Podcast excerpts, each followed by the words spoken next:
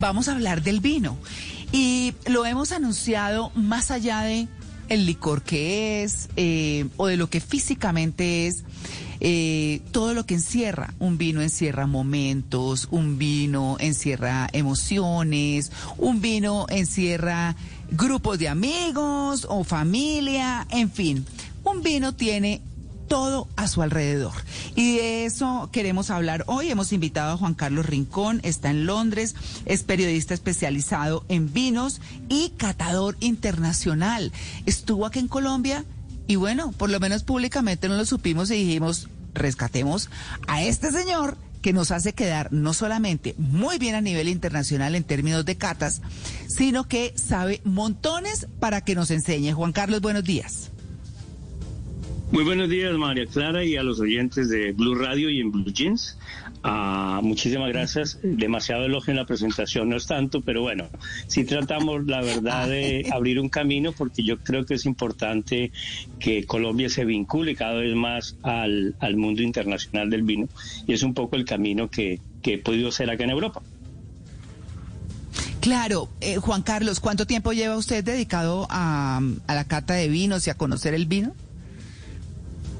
Bueno, digamos que profesionalmente los últimos 20 años, pero desde antes, antes de venirme para Europa, eh, la primera vez en el año 89, yo ya estaba muy vinculado por cuestión familiar, porque siempre el vino hizo parte de la mesa, porque mi padre era químico, porque fue quien me dio, digamos, las primeras lecciones de aromas, sabores, cómo catar, etcétera. Y ya cuando vine a Europa en el año 89, pues fue la primera vinculación. Pero digamos que, para ser honestos, el regreso a Europa en una segunda etapa en el año 2001 a Londres, que es como el, el hub más importante del vino en el mundo. Aquí es el país que produce muy poco, pero todos los vinos del mundo están. Y todos quieren presentar mm. sus vinos en Londres, todos los grandes productores, los grandes países.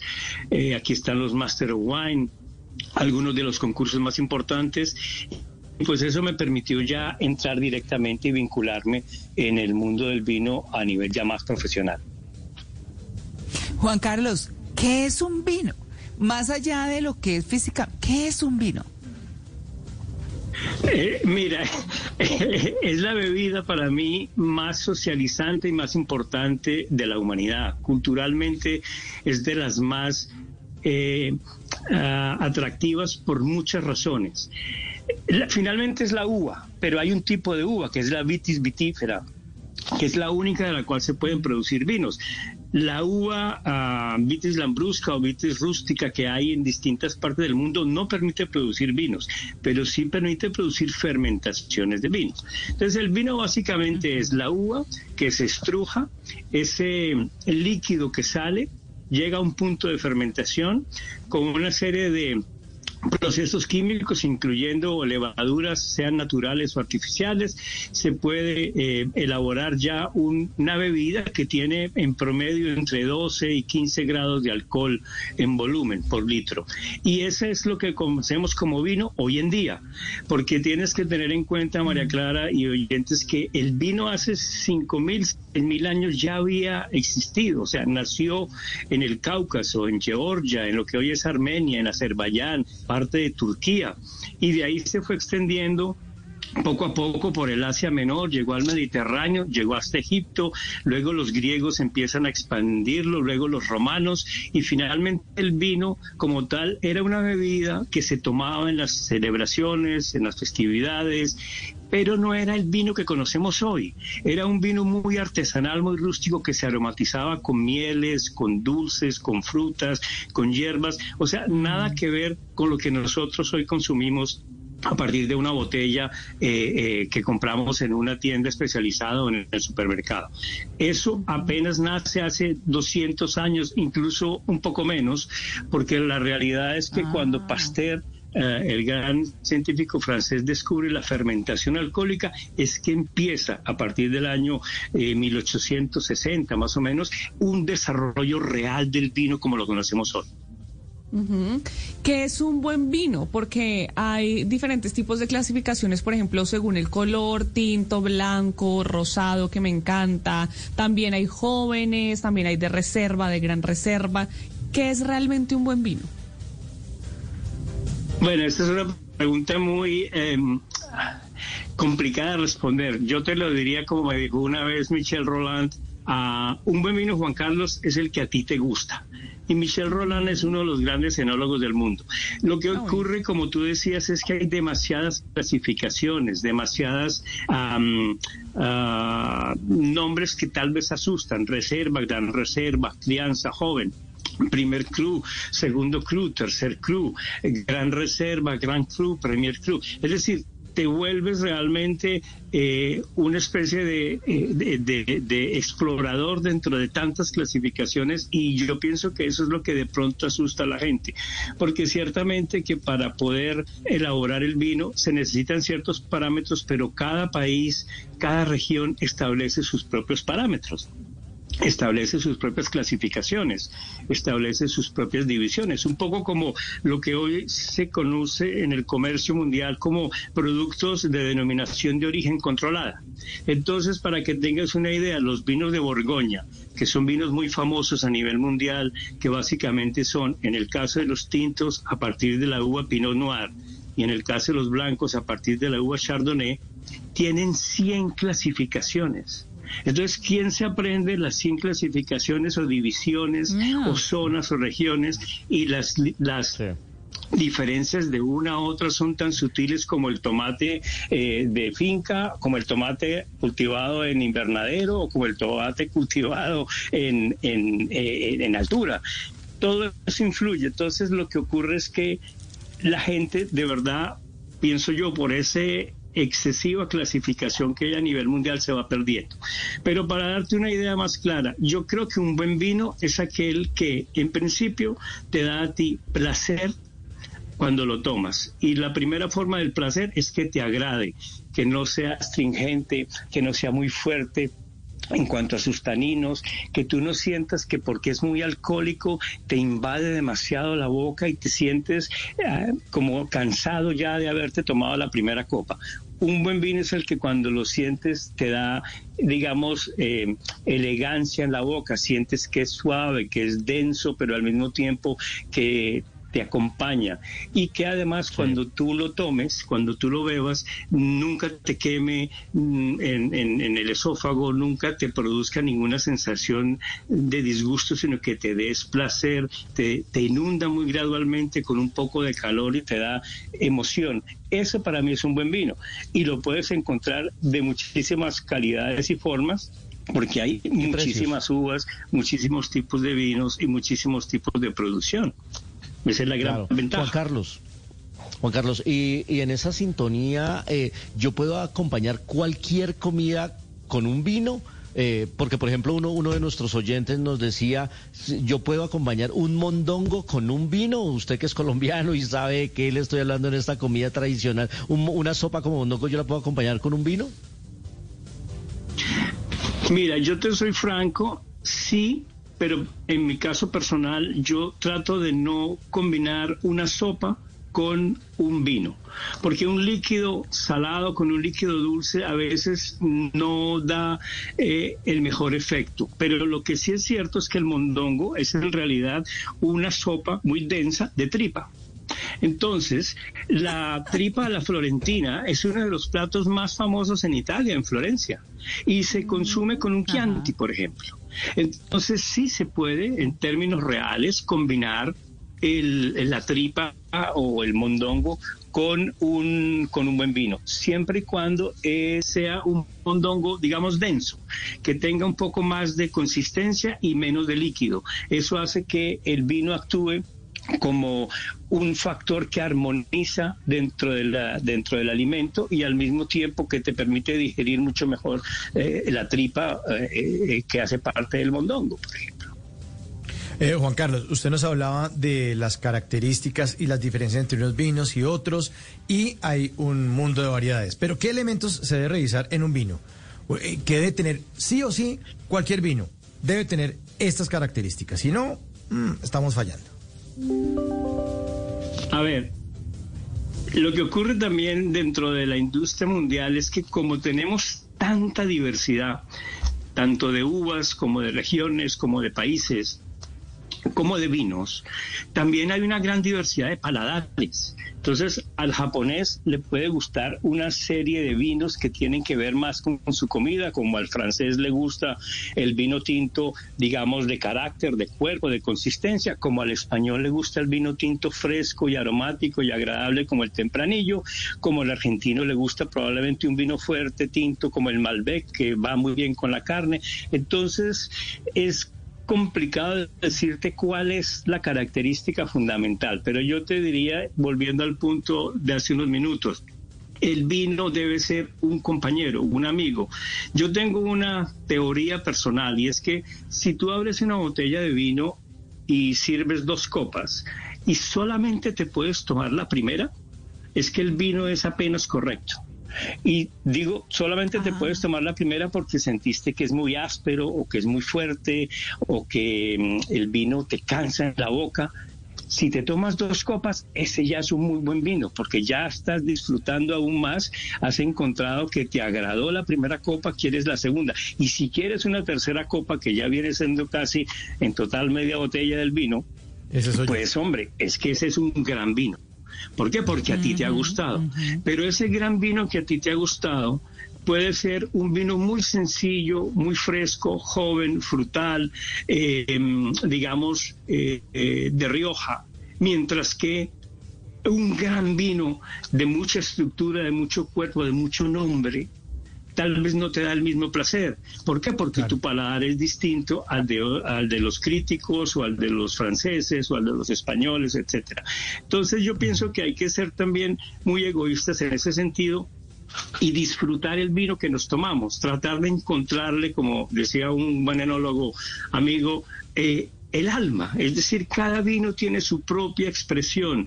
Algunos están hechos para que se consuman pronto, para no para guardar durante dos, cinco años o diez años en tu en tu cava. Otros están hechos para el verano, como los vinos blancos, los vinos rosados. Otros están hechos para la celebración, que también puede ser parte de una gran cena, como la champaña, por ejemplo. Entonces, lo ideal es que cada cual vaya encontrando el gusto que que él en qué quiere, es decir, lo vas construyendo tú mismo a partir de la experiencia.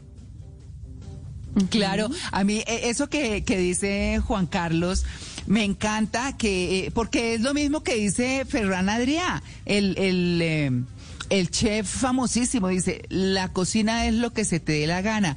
Uno casi que podría decir que el vino es lo que le guste, lo que le caiga bien. Y eso justifica lo que con un poco de timidez decía el, decía el profesor Fernando Ávila, y es que a él le encantaba el moscatel y que todos lo criticaban, pero que ese era el que a él le gustaba. Entonces, ahí está, profesor, ahí tiene la justificación de su vino. Yo le quiero preguntar a Juan Carlos en este punto, ¿Cómo lo combinamos? Yo, no quiero hablar tanto de ese maridaje profundo y no sé qué, sino en nuestra cotidianidad o en los eh, momentos especiales que tenemos, ¿qué es lo mejor que podemos ofrecer? Pues ese es un punto interesante, María Clara, porque eh, el vino en realidad hace parte del compartir, es una bebida socializadora, es una bebida que por lo general se consume con otra persona o con varias personas. Entonces, el tomar vino en solitario no es muy usual, excepto en las series televisivas estadounidenses. Eh, la realidad es que hay vinos que uno puede tener en la nevera para tomarse una copa de vino cuando llega cansado del trabajo para refrescarse. Por lo general puede ser un vino blanco o un vino rosado. ¿Por qué? Porque está en la nevera, está fresco y está con una temperatura que le va a dar tranquilidad y placer. Pero el vino tinto, por ejemplo, es un vino que por lo general se consume con comida y, de preferencia con carnes o con eh, carnes rojas y, carnes blancas fuertes. Entonces, incluso también con pescado. Yo, yo combino mucho el, el pinot noir con el salmón ahumado y es una combinación excelente, pero tienes que buscar un pinot noir que no sea demasiado suave porque la fuerza del salmón ahumado lo domina. Entonces es buscar un poco la armonía. Pero, por ejemplo, el vino tinto en el verano se puede tomar.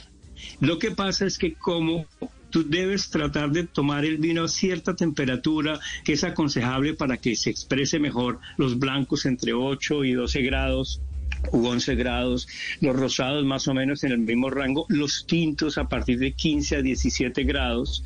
Entonces en el verano tú estás en la costa atlántica a 30 grados. Entonces tienes que hacer una tarea que es muy sencilla, enfriar el vino tinto.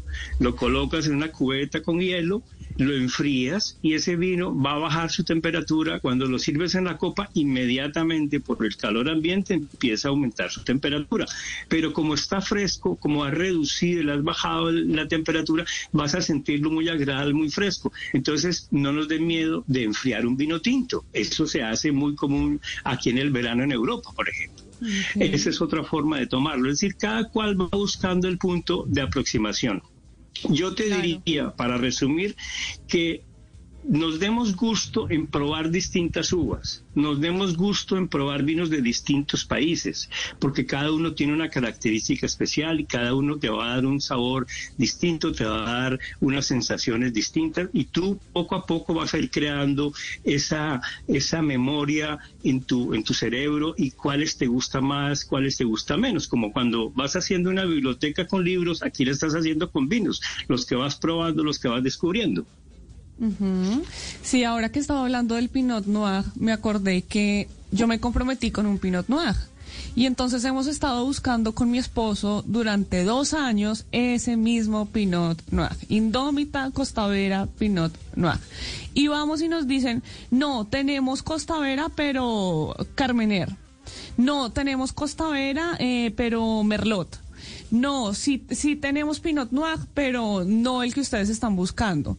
Entonces, ¿cómo es esa explicación de los nombres, los apellidos, el viñedo? ¿Cómo hace uno para identificar qué es Costavera, qué es Pinot Noir, qué es Indómita, cuál es el que estoy buscando? ¿Y por qué me comprometí? ¿Y por qué me comprometí esa, noche? me cogieron borracho. ¿Cómo funciona eso? Costavera es el nombre de la bodega. Porque si me dices que hay Costavera Carmener, Costavera Pinot Noir, Costavera Chardonnay, eh, significa que esa bodega produce un vino a partir de la uva Pinot Noir, otro a partir de la uva Merlot, otro a partir de la uva Carmener. Y pues si me has hablado de Carmener, imagino que es una bodega chilena. Yo te diría lo siguiente, lo más importante es, eh, y pensaría que ese puede ser una guía para la gente, que empiece a probar vinos de uvas diferentes. Y eso te va dando una primera aproximación a las diferencias de la una con la otra. Por ejemplo, vinos de tempranillo, que básicamente son españoles. Vinos de Pinot Noir, pues franceses o si no chilenos, también hay muy buenos de Nueva Zelanda y también algunos de California.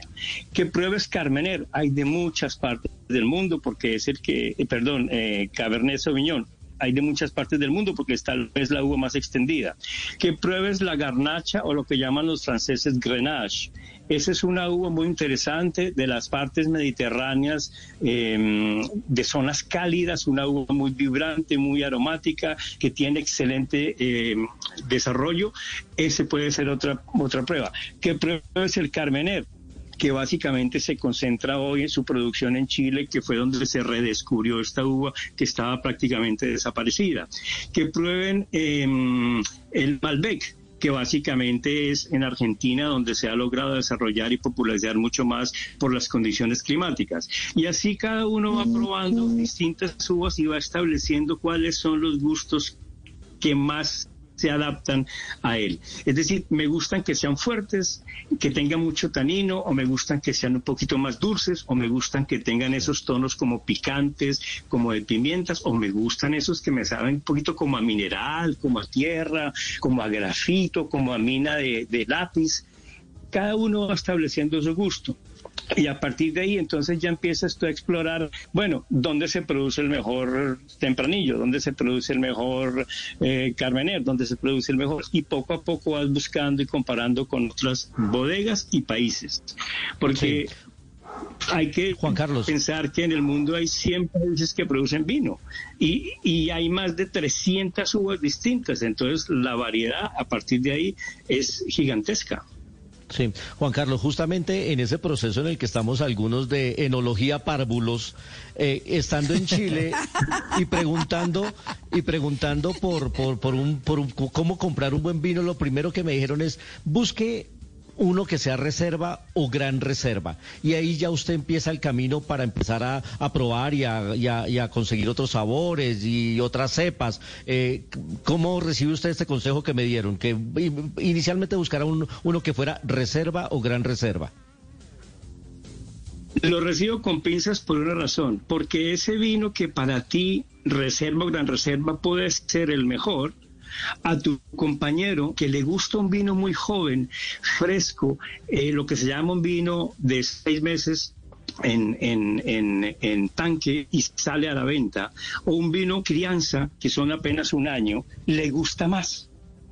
Entonces, lo que sí es cierto es que hay procesos que permiten que el vino se desarrolle mejor y evolucione, y eso tiene que ver con lo que se llama la crianza en barrica de roble, eh, que puede ser muy corta, tres meses apenas, una, un toquecito, o puede ser de seis meses, o puede ser de doce, o de veinte, o de veinticuatro. Entonces, un vino de reserva, lo que se llama un vino de reserva en España, para ponerte un caso, es un vino que ha pasado como mínimo un año o 18 meses en barrica de roble y otros 18 meses en la bodega antes de salir a la venta, es decir, tres años antes de que salga a la venta.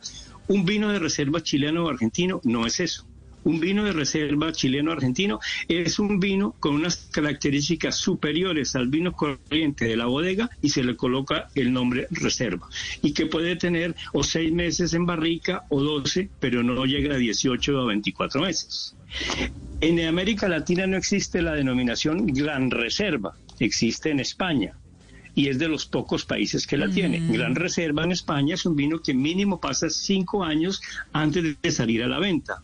Es decir, dos años, 24 meses como mínimo en, en, barrica de roble y los otros tres años o, dos años y medio, depende, en la bodega antes de salir a la venta. Entonces esas clasificaciones son muy sutiles, pero te dan unas características al vino. La realidad es que la madera y el en buen en buenos términos, cuando se usa con moderación, cuando se usa para terminar de mejorar el caldo que es el vino y antes de meterlo en botella, aporta muchísimo, pero no necesariamente te da la, la, la garantía de que es el mejor vino. Te pongo un ejemplo muy simple. Los vinos blancos de Borgoña, a partir de Chardonnay, los grandes vinos blancos Chablis y algunos otros, solamente pasan tres, seis meses, ocho meses en barrica y no siempre barrica nueva. Ah. Y esos son de los mejores chardonnays del mundo. Tú coges un vino de los Estados Unidos, Chardonnay de California, lo ponen 12 meses en barrica y sientes muchísimo el aroma de la madera, que son unas resinas. Tú mismo te das cuenta que el vino es como ligeramente resinoso, muy fuerte. Ese es el gusto de los americanos en California. Ese no es el gusto de los franceses en Borgoña. En Borgoña se busca es la elegancia, que el barril apenas, que la barrica, que el roble apenas le dé unos tonos al vino, pero no que lo marque tanto. Entonces, digamos que sí hay de realidad en que si tú compras un reserva y un gran reserva, estás comprando una calidad superior, pero no siempre es el mejor vino. Claro. No, pues Juan Carlos, no, nos quedaríamos aquí, mejor dicho, un montón. Qué delicia de conversación. La verdad, aquí eh, Luis Carlos y Malena dicen que se toman su vinito solos. Mi amiga Patricia Puchetti, que eh, hermana de nuestro querido Tito, que es compañera mía del colegio, dice, dígale a su invitado que yo me tomo mi vinito solo, solo con, con frutas, frutos secos, delicioso, y así lo hace mucha gente el vino rosado de Malena, bueno, en fin, ahí pues, digamos, para gusto los colores, como dicen, y los sabores. Así que esta ha sido una conversación maravillosa, Juan Carlos. Muchas gracias por aceptar nuestra invitación y por hacernos quedar divinamente por allá. Con el mayor gusto, Es que la, la realidad es que el gusto es individual. El gusto es personal y cada cual lo desarrolla de acuerdo a sus posibilidades, tanto presupuestales o de viajes o de conocimiento o de encuentros. Y así vas creando, como yo decía, una especie de biblioteca organoléptica. Uno va llenando su cabeza y su memoria de aromas, de sabores, de este vino que me gustó, de aquel momento. Todo tiene que ver mucho con con la emoción y con la sensación que tienes. Y efectivamente, es muy agradable un vino eh, tomárselo uno solo. Yo prefiero hacerlo en compañía. Mm. Eh, prefiero con comida, mm. otros lo prefieren de otra forma. el gusto es individual, pero el placer también. Entonces, adelante, hay que explorar y hay que tratar siempre de, de no, digamos, dejarnos encerrar por tantos esquemas que a veces nos imponen las normas, sino mirar cómo vamos descubriendo nosotros por nosotros mismos cuál es el vino que más nos gusta o los tipos de vino que más nos gusta o el país de donde viene y el momento también para disfrutarlo. No, Juan Carlos, toca tenerlo usted al ladito para irse a comprar vino. En mi caso que no conozco mucho, me gustan unos pocos y bueno, pero ahí iremos descubriendo un feliz día eh, que termine eh, de pasar muy bien este domingo en Londres. Nosotros estamos unas horas antes y tenemos un poco más largo el día, pero muchas gracias por su atención con nosotros, que tenga un una maravillosa semana. Muchísimas gracias, Mara Claudia, de los oyentes de Blue Radio y anímense, o sea, anímense que el vino es un gran amigo, ha sido un compañero permanente de la humanidad y de la historia y siempre estará ahí para acompañarnos y darnos emociones y alegría. Salud.